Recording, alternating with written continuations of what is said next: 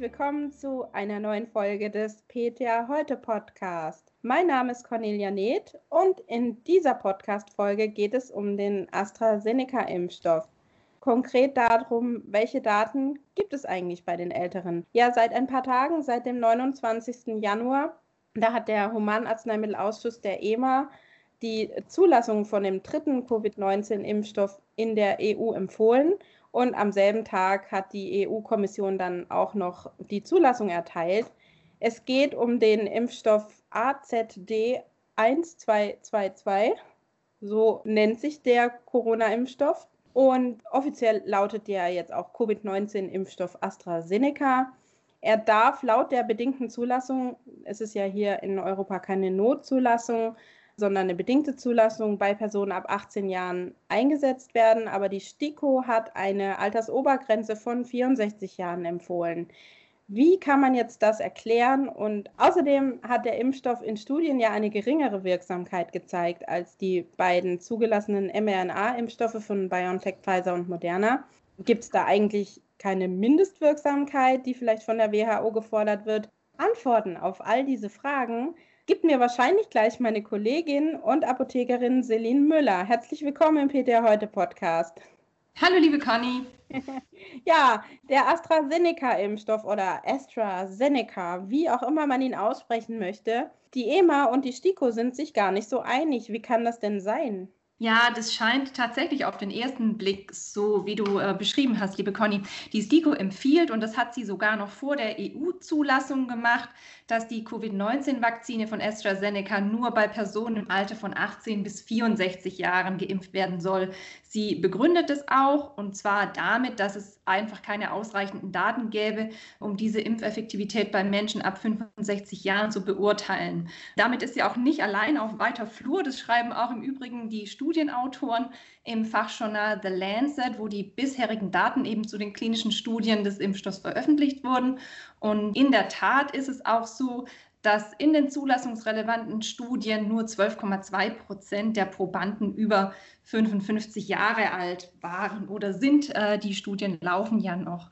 Zum Vergleich kann man hier vielleicht die Studie von BioNTech Pfizer noch nehmen. Ähm, da waren 42 Prozent der Probanden über 55 Jahre alt und vor allem hatten die ein deutlich größeres Kollektiv. Also die hatten 35.000 Probanden und da 42 Prozent versus AstraZeneca, die eben 11.000 Probanden bislang ausgewertet haben und ja, da 12 Prozent über 55-Jährige hatten. Überrascht hat dann wirklich, dass die EMA die Zulassung bzw. die bedingte Zulassung für alle ab 18 Jahren ausgesprochen hat oder empfohlen hat und äh, die EU-Kommission dieser Empfehlung auch gefolgt ist und es folglich auch keine Altersobergrenze gibt. Nun ist es natürlich auch nicht so, dass die EMA die Studie nicht kennt, die im Lancet veröffentlicht wurde und schaut man ihre Empfehlung ein bisschen genauer an, dann sieht sie das auch genauso. Also sie schreibt auch, es gibt noch nicht genügend Ergebnisse bei älteren Teilnehmern über 55, um letztendlich zu bewerten, wie gut der Impfstoff in dieser Gruppe wirkt. Doch sie erwarte einen Schutz und das basiert sie einfach auf Erfahrungen mit anderen Impfstoffen und da in dieser älteren Altersgruppe einfach eine Immunantwort beobachtet worden sei. Und ein wichtiger Punkt sind ja dann auch immer die Nebenwirkungen und auch das führt die EMA eben als Begründung für ihre Zulassungsempfehlung an, dass der Impfstoff eben bei Älteren sich als sicher erwiesen habe. Hm. Jetzt sagt die EMA, es wurde eine Immunantwort bei Älteren beobachtet. Das hast du ja auch gerade gesagt. Was genau meint sie damit? Ja, was sie exakt damit meint, das weiß ich natürlich auch nicht, aber es gibt tatsächlich positive Daten zu dem AstraZeneca-Impfstoff auch bei älteren Menschen und zwar aus einer Zwischenanalyse einer klinischen Studie, die in Großbritannien läuft. Die findet man unter dem Namen COV 002. Die war unter anderem auch zulassungsrelevant jetzt und ich kann mir eben vorstellen, dass die EMA sich auf diese Daten bezieht. Veröffentlicht wurde die Arbeit auch bereits und zwar schon Ende des letzten Jahres und ebenfalls auch im Lancet. Mhm. Und was genau wurde da untersucht in dieser Studie, die in Großbritannien ja gelaufen ist? Ja, das, wie gesagt, das war eine äh, Subgruppenanalyse und zwar waren da 552 Teilnehmer, die ausgewertet wurden und von denen waren eben auch 240 Probanden, die 70 Jahre und älter waren. Die zwei anderen Altersgruppen waren Patienten im Alter von 18 bis 55 Jahren und dann noch von 56 bis 69 Jahren. Und alle drei Gruppen hatten entweder den Corona-Impfstoff bekommen von AstraZeneca oder eben den Kontrollimpfstoff. Und das war in dem Fall ein vierfach Meningokokken-Impfstoff. Und dann wurde eben die Immunantwort der Patienten untersucht.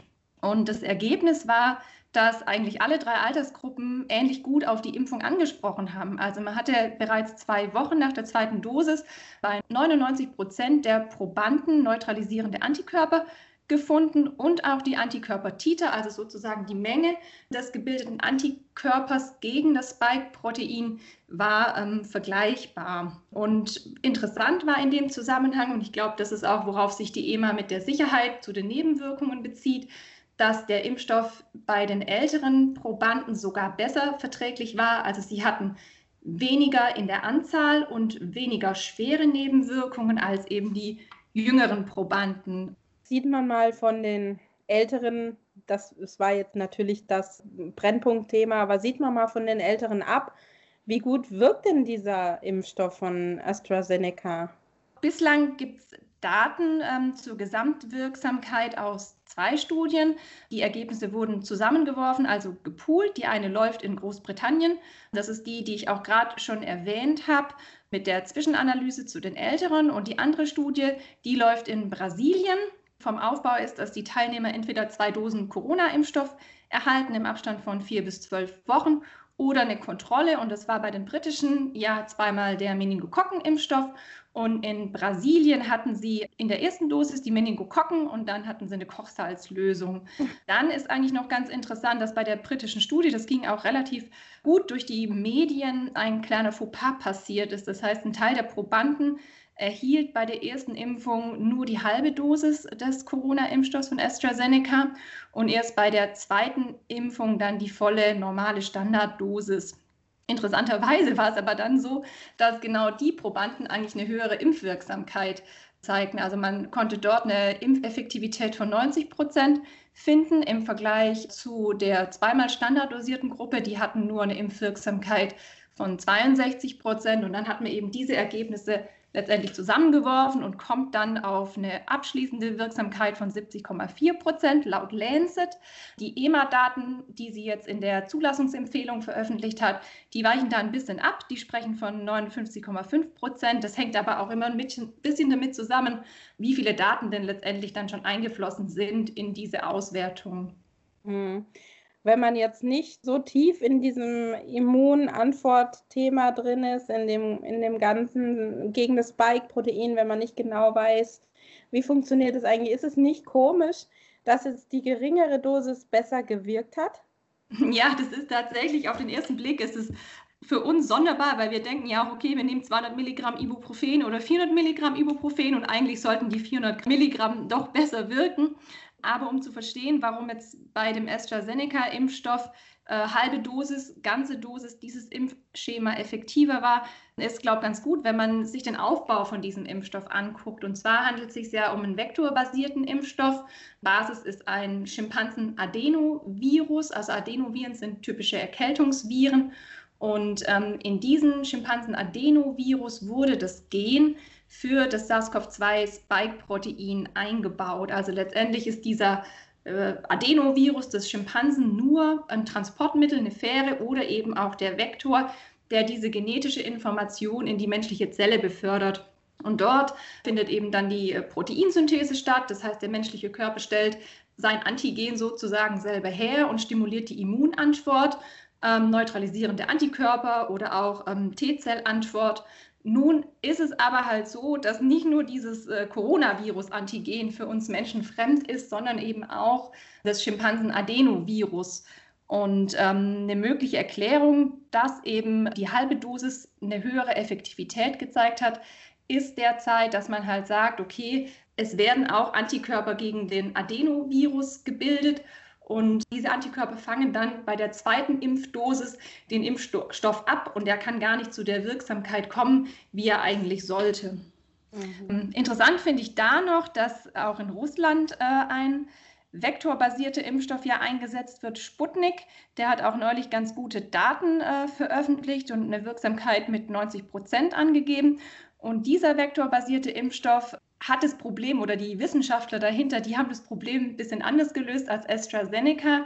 Die haben nämlich unterschiedliche Vektoren für die erste und für die zweite Impfung benutzt, sodass sie im Prinzip umgehen, dass sich Antikörper gegen den Vektor bilden, die so dann die zweite Impfung halt abfangen. Das klingt auf jeden Fall plausibel und schlau. Jetzt, ja, fand ich auch. jetzt unterscheiden sich ja die Wirksamkeiten laut den Studien bei den drei zugelassenen Impfstoffen.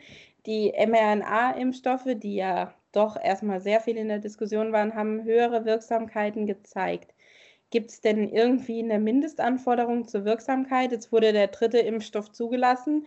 Könnte man jetzt mutmaßen, der wurde zugelassen, weil man einfach Masse braucht oder gibt es da irgendeine Mindestanforderung? Ja, also es äh, beides. Es gibt zum einen Unterschiede bei den zugelassenen ähm, Impfstoffen in den Wirksamkeiten, als auch eine Mindestanforderung. Also wir wissen ja, BioNTech Pfizer, die reklamieren für Comirnaty eine äh, Wirksamkeit von 95 Prozent.